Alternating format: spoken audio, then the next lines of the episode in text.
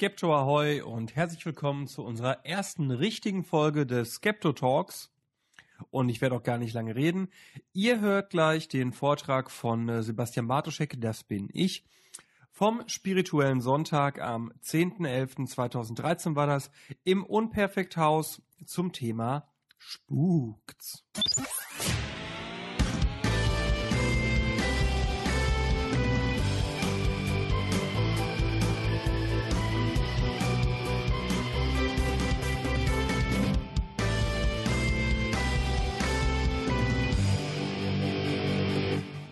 Guten Morgen auch nochmal von meiner Seite. Äh, diejenigen, die gerade nicht im Kreis waren.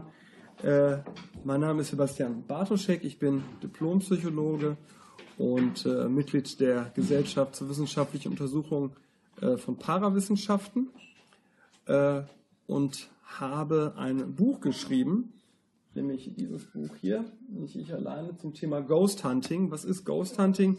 Ghost Hunting ist die Geisterjagd, eins zu eins übersetzt.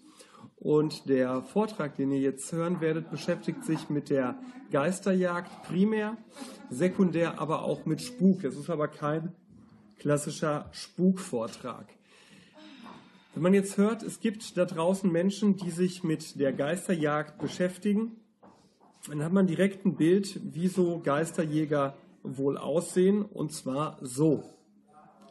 Wir alle kennen aus dem Ghostbuster-Film, dem ersten guten, dem schlechten zweiten Teil, äh, Ghostbuster, die eben so rumrennen mit einem äh, Gerät da hinten, das geeignet sein soll, die Geister äh, festzusetzen und dann solchen Fallen, die dann das Ektoplasma einsaugen sollen. Ähm, die Frage ist, sehen wirklich Geisterjäger heutzutage so aus? Und wir müssen festhalten, nein, so sehen sie nicht aus. Wie sehen sie stattdessen aus? Naja, es sind eigentlich ganz normal sympathische Menschen. Die sehen zum Beispiel so aus, wie das Ghost Hunter Team aus Berlin, das ein relativ kleines Team ist. Es sind äh, Teams wie das Ghost Hunter Explorer Team, ein relativ großes Team, das wir hier schon einer, bei einer sogenannten paranormalen Untersuchung sehen, was immer das sein mag. Und sie sind auch unterwegs, während wir hier so einen typischen Privathaushalt sehen, wo ein Spuk berichtet wird, gibt es eben auch Ghost Hunter Teams, die in öffentlichen Gebäuden unterwegs sind. Das ist hier so ein klassisches Schloss, wo man ja ab und an eine weiße Frau beispielsweise spuken sieht. Also erst einmal Menschen, die relativ äh, normal aussehen. Aber was machen die da? Naja, sie machen eine paranormale Untersuchung, in Kurzform PU genannt. Was ist aber eine paranormale Untersuchung?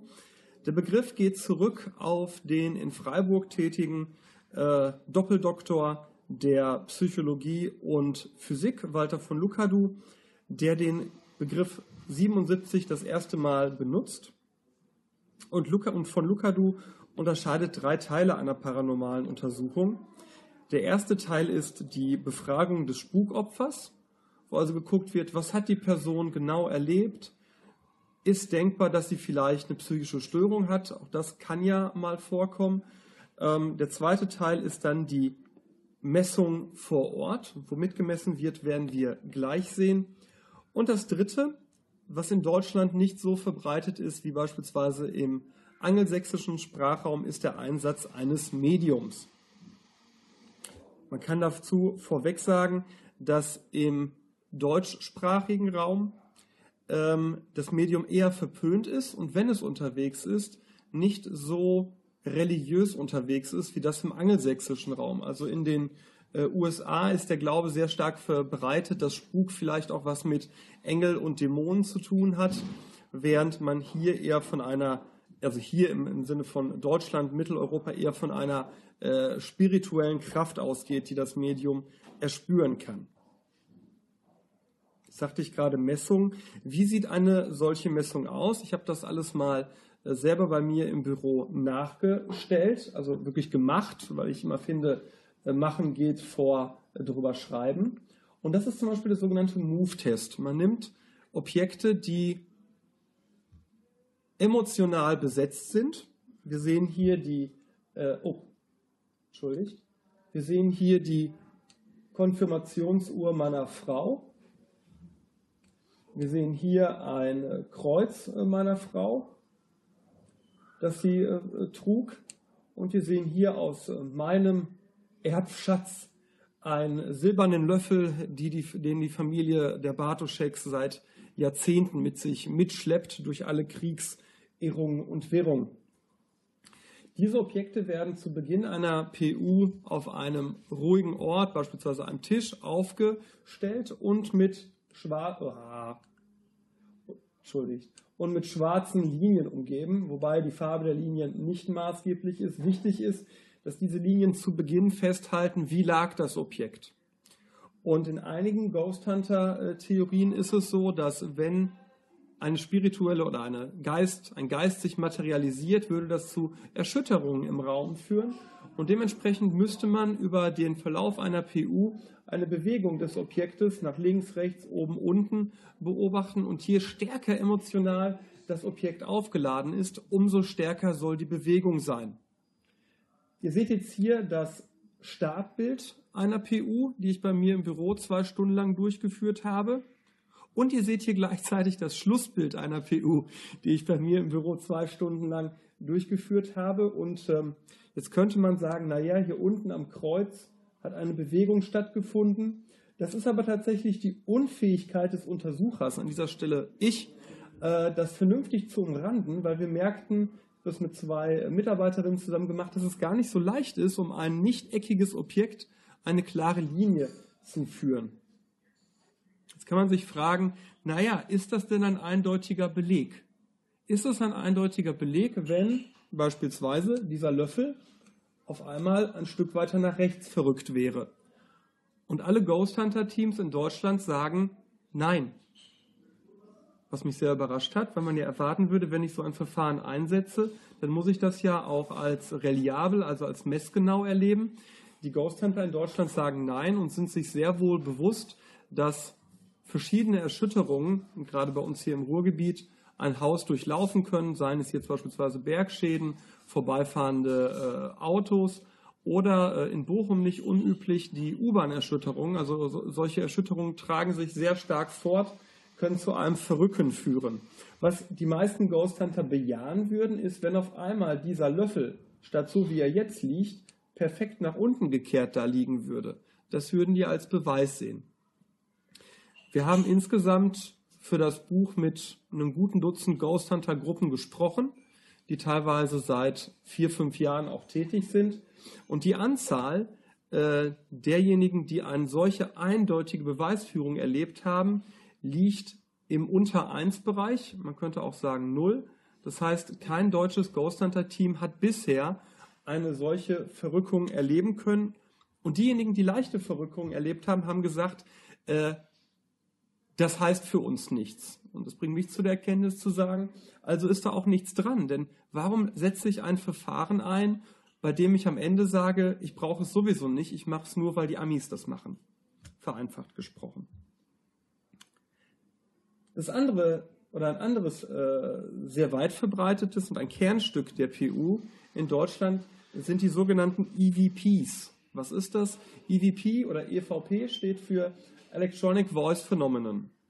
Was macht man? Man stellt in einen Raum, wie beispielsweise diesen, ein Aufzeichnungsgerät, wie zum Beispiel jenes, und befragt einen oder befragt in den Raum hinein einen äh, augenscheinlichen Spuk und fragt, ist hier jemand, ist hier etwas?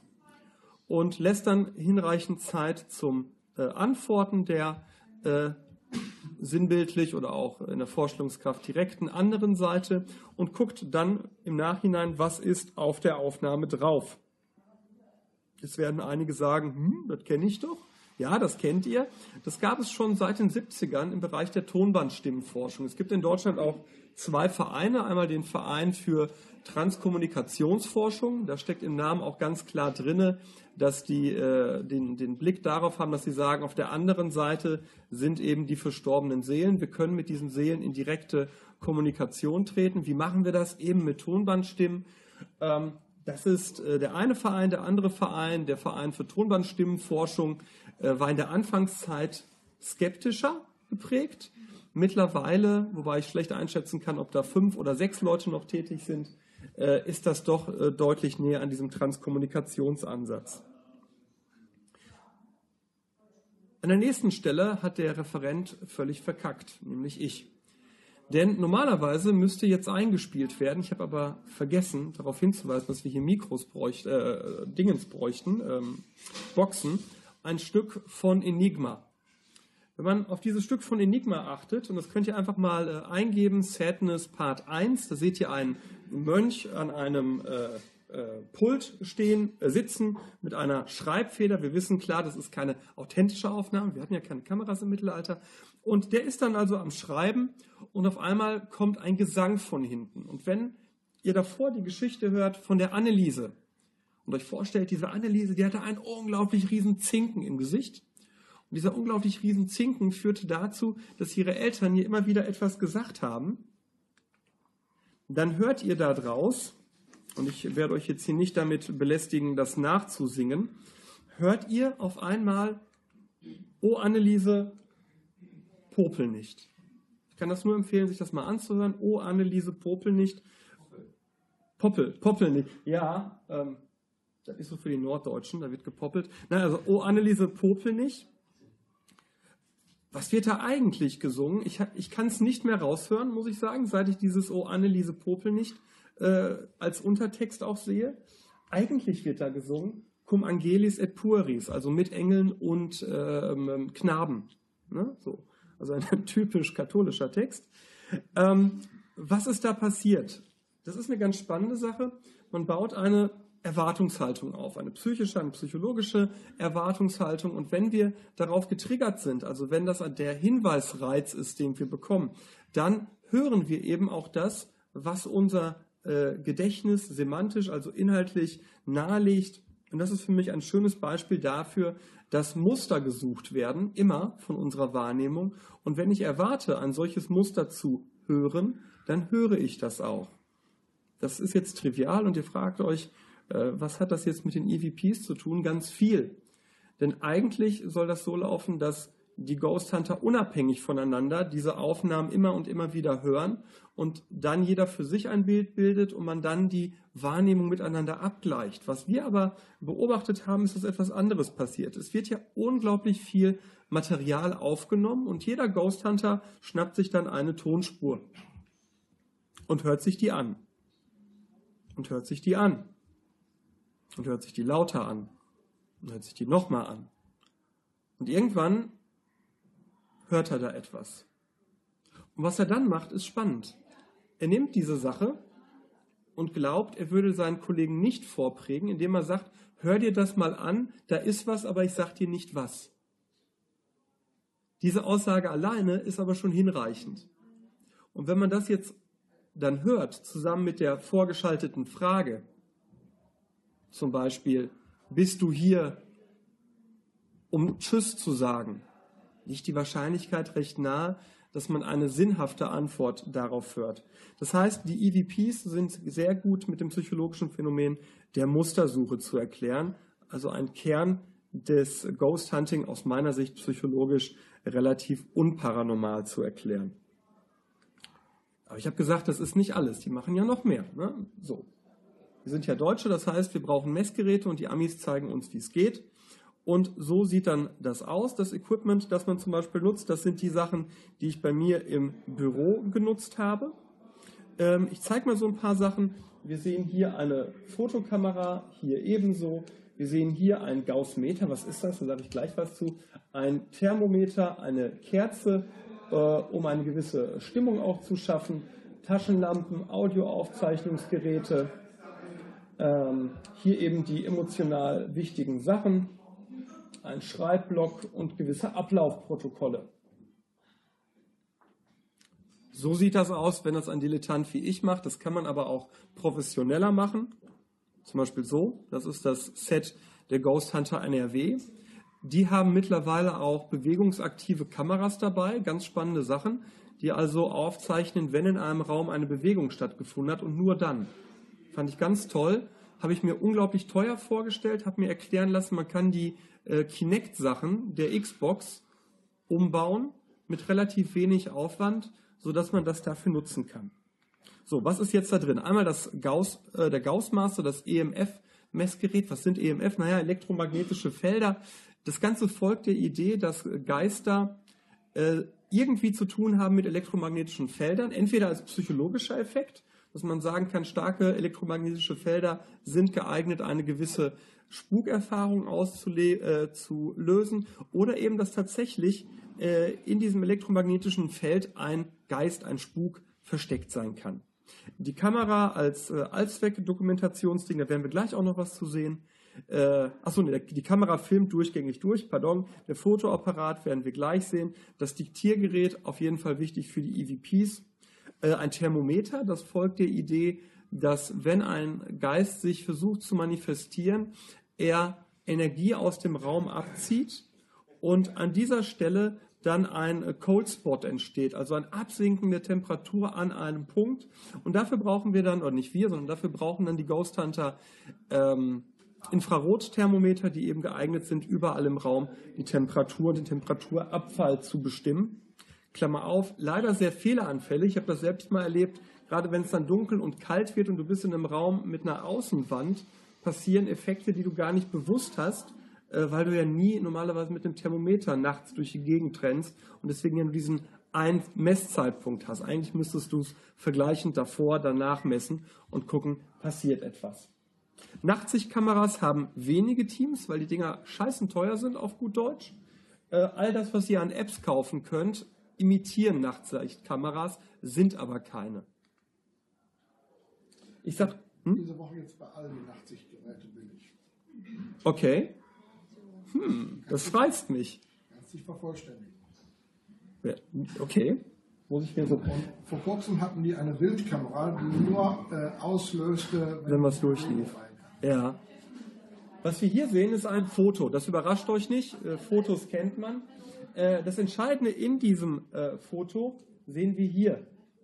Das ist je nach Ghost Hunter Team ein sogenannter Orb. Hier nochmal ein bisschen genauer eingekreist. Eigentlich haben wir hier drei Orbs. Orb 1, Orb 2, Orb 3. Was sind Orbs? In der Theorie einiger Ghost Hunter sind Orbs Seelen. Wenn Seelen sich manifestieren, nehmen die eine Kugelform ein. Ähm, aus skeptischer Sicht sind das meist Staubpartikelreflexionen zum Beispiel oder äh, Luftfeuchtigkeit oder ähnliches. Das verfeinern einige Ghost Hunter, verfeinern einige Ghost Hunter Teams, indem sie sagen, ein Orb ist nur dann bedeutungsvoll, wenn zum Beispiel hier drin ein Buchstabe auftaucht.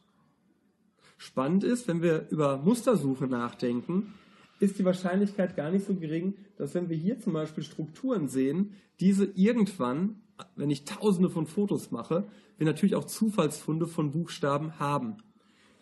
Mit dieser Kritik konfrontiert sagen alle Ghost Hunter in Deutschland, Orbs nehmen wir eigentlich gar nicht so ernst. Aber ähnliche Argumentation wie bei den Move-Tests, wir machen das trotzdem.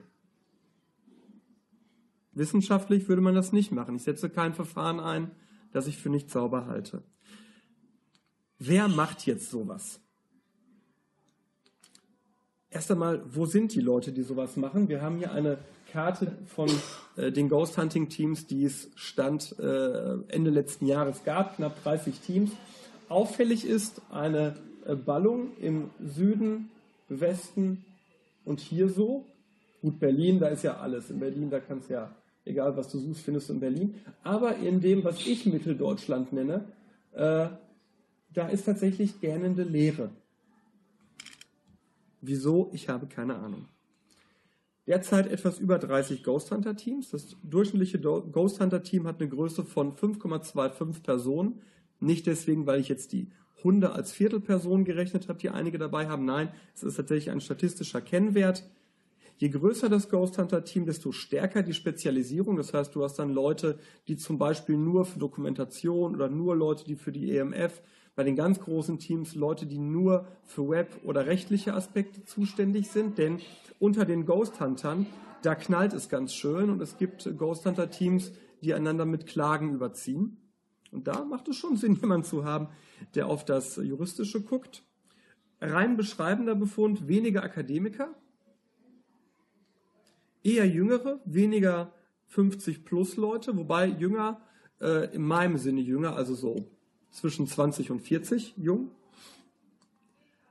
Die Ghost Hunter sind durch die Bank hoch internetaffin. Das ist auch das Kernaustauschmedium, was aus meiner Sicht auch erklärt, warum die sich so schnell in die Köpfe kriegen. Weil viele kennen sich nicht, sondern kennen sich nur per Internet. Und jeder, der mal in einem Forum äh, erlebt hat, wie schnell man sich da beschimpft, selbst bei Leuten, die man eigentlich mögen müsste, der weiß, was ich hier meine. Beiderlei Geschlechter sind relativ gleichmäßig vertreten. Wir hatten am Anfang eine andere Hypothese, weil wir das Gefühl hatten, dass es deutlich mehr Frauen gibt. Das stimmt nicht. Wir haben nur eine Gleichverteilung in Führungspositionen. Jedes Ghost Hunting Team hat eine Leaderin oder einen Leader, die deutlich gleichförmiger ist, als wir das aus der Wirtschaft kennen. Da kennen wir als das normale Männer haben die Führungsposition und so erklärte sich dann unsere äh, Fehlwahrnehmung. Alle Ghost Hunter bezeichnen sich als Skeptiker. Und ich frage mich dann immer, ist das wirklich so? Sind die offen für Widerlegung dessen, was sie dort tun? Frage ist, was verstehen die überhaupt als Spuk? Naja, alle Ghost Hunter und wir Skeptiker kommen überein, dass es jede Menge natürliche Fehlinterpretationen gibt. Sowas wie die Mustersuche, sowas wie äh, die Ratten im Gemäuer, um mal mit Lovecraft zu sprechen. Äh, aber, und da unterscheiden sich die Ghost Hunter tatsächlich von den meisten Skeptikern, sie sagen, wenn wir die, uner wenn wir die natürlichen Fälle rauslassen, bleiben immer noch genug Fälle, je nach Team 10 bis 90 Prozent, was beispielsweise Seelen Verstorbener sind. Das ist der Hauptdeutungshorizont der deutschen Skeptiker, äh, Skeptiker, der deutschen äh, Ghost Hunter. Ein kleinerer Teil sagt, das sind in Wirklichkeit Poltergeister, also Poltergeist als personengebundener Spuk, im Gegensatz zu den Seelen Verstorbener, die oft ortsgebundenen Spuk äh, darstellen sollen. Poltergeister, sagt auch Dr. Dr. Walter von Lukadu, könne es geben. Das nicht heißt, dass es stimmt, das ist nur, was er sagt. Viel, viel weniger sagen schon, naja, vielleicht gibt es sowas wie Parallelwelten. Diejenigen, die Fringe geguckt haben, kennen das. Welten durchdringen sich und man hat auf einmal so eine Sichtung bei sich in der Bude und dabei ist das eigentlich einer, der lebt woanders. Das sagen einige wenige. Und ganz wenige sind der Meinung, in Wirklichkeit haben wir es mit Zeitreisenden zu tun, äh, die in die falsche Epoche springen und dann auf einmal gesichtet werden. Das ist aber eine absolute Außenseitermeinung unter den deutschen Ghost Huntern. Jetzt könntet ihr euch fragen, spukt's? Und da möchte ich mit euch einen Versuch machen. Äh, haben wir jemanden mit einer Rot-Blau-Blindheit hier? Ist nicht der Fall. Wunderbar. Dann achtet mal bitte auf diesen anfangs blauen Kreis. In der Mitte fängt ab jetzt an, ein ganz kleiner roter Punkt sich auszubreiten. Konzentriert euch mal auf diesen kleinen roten Punkt in der Mitte. Der füllt jetzt den Kreis so gut wie aus. Da ist er! Und vielleicht hat sich die ein oder der andere gerade ein bisschen erschrocken. Und dieses Erlebnis ist echt. Dieses Erlebnis kann ich nicht wegreden, das ist da. Und egal, welche natürliche Erklärung ich dafür habe, der gerade erlebte Schreck ist da und in dem Sinne gibt es natürlich Spuk als Spuk erleben. Die spannende Frage aus Skeptikersicht ist, oder ja, gibt es so. Dankeschön, Sebastian, hast du mir gut beantwortet. Die Frage ist, ist es denn paranormal? Also ist es mehr, als wir mit den Naturwissenschaften erklären können? Und der Gläubige sagt etwas anderes als der Dogmatiker und der nochmal sagt etwas anderes als der Skeptiker. Der typische Gläubige sagt, ja, paranormal ist so, könnt ihr nicht erklären, wird nie erklärbar sein, sind Seelen. Der Dogmatiker sagt, nein, was wir bisher nicht gemessen haben, das gibt es nicht. Und den ganzen Scheiß, den braucht ihr gar nicht machen. Der Skeptiker fragt, wo sind denn deine Belege? Was hast du als Evidenz, als Beweis in der Hand, um mich zu überzeugen? Und da muss ich als kritische Bestandsaufnahme feststellen, es gibt einige Fragen, die die Ghost Hunter mir nicht beantworten können. Zum einen, was wollt ihr eigentlich genau wie messen? Habt ihr eine Theorie, die eindeutig hinter dem steht, was ihr macht? Wann liegt ihr eigentlich definitiv falsch? Wann sagt ihr, das ist alles ein Fehlweg, den wir bereit sind zu verlassen?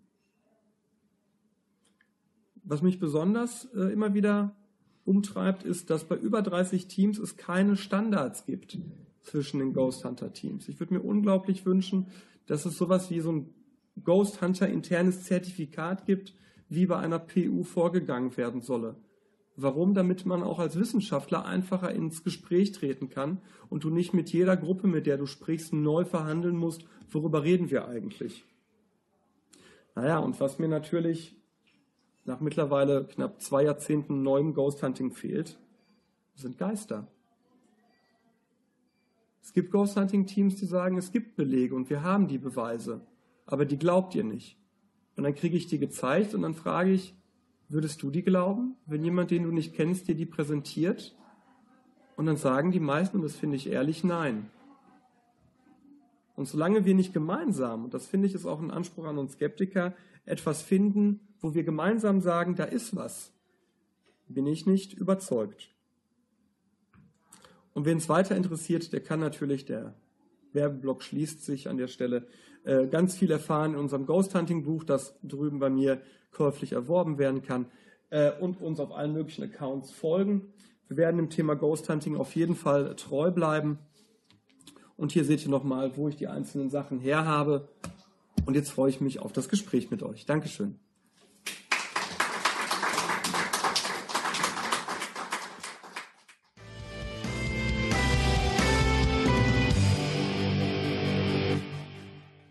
Tja, ob es jetzt wirklich Geister gibt oder nicht, letztendlich ist das hier also nicht geklärt aus meiner Sicht. Ich danke euch fürs Zuhören und äh, schaltet demnächst wieder rein, wenn der Skepto Talk einen spannenden Vortrag bringt. Das wird beim nächsten Mal der Vortrag von Ralf Neugebauer, einem Richter aus Köln sein. Und bis dahin, Skepto Ahoi!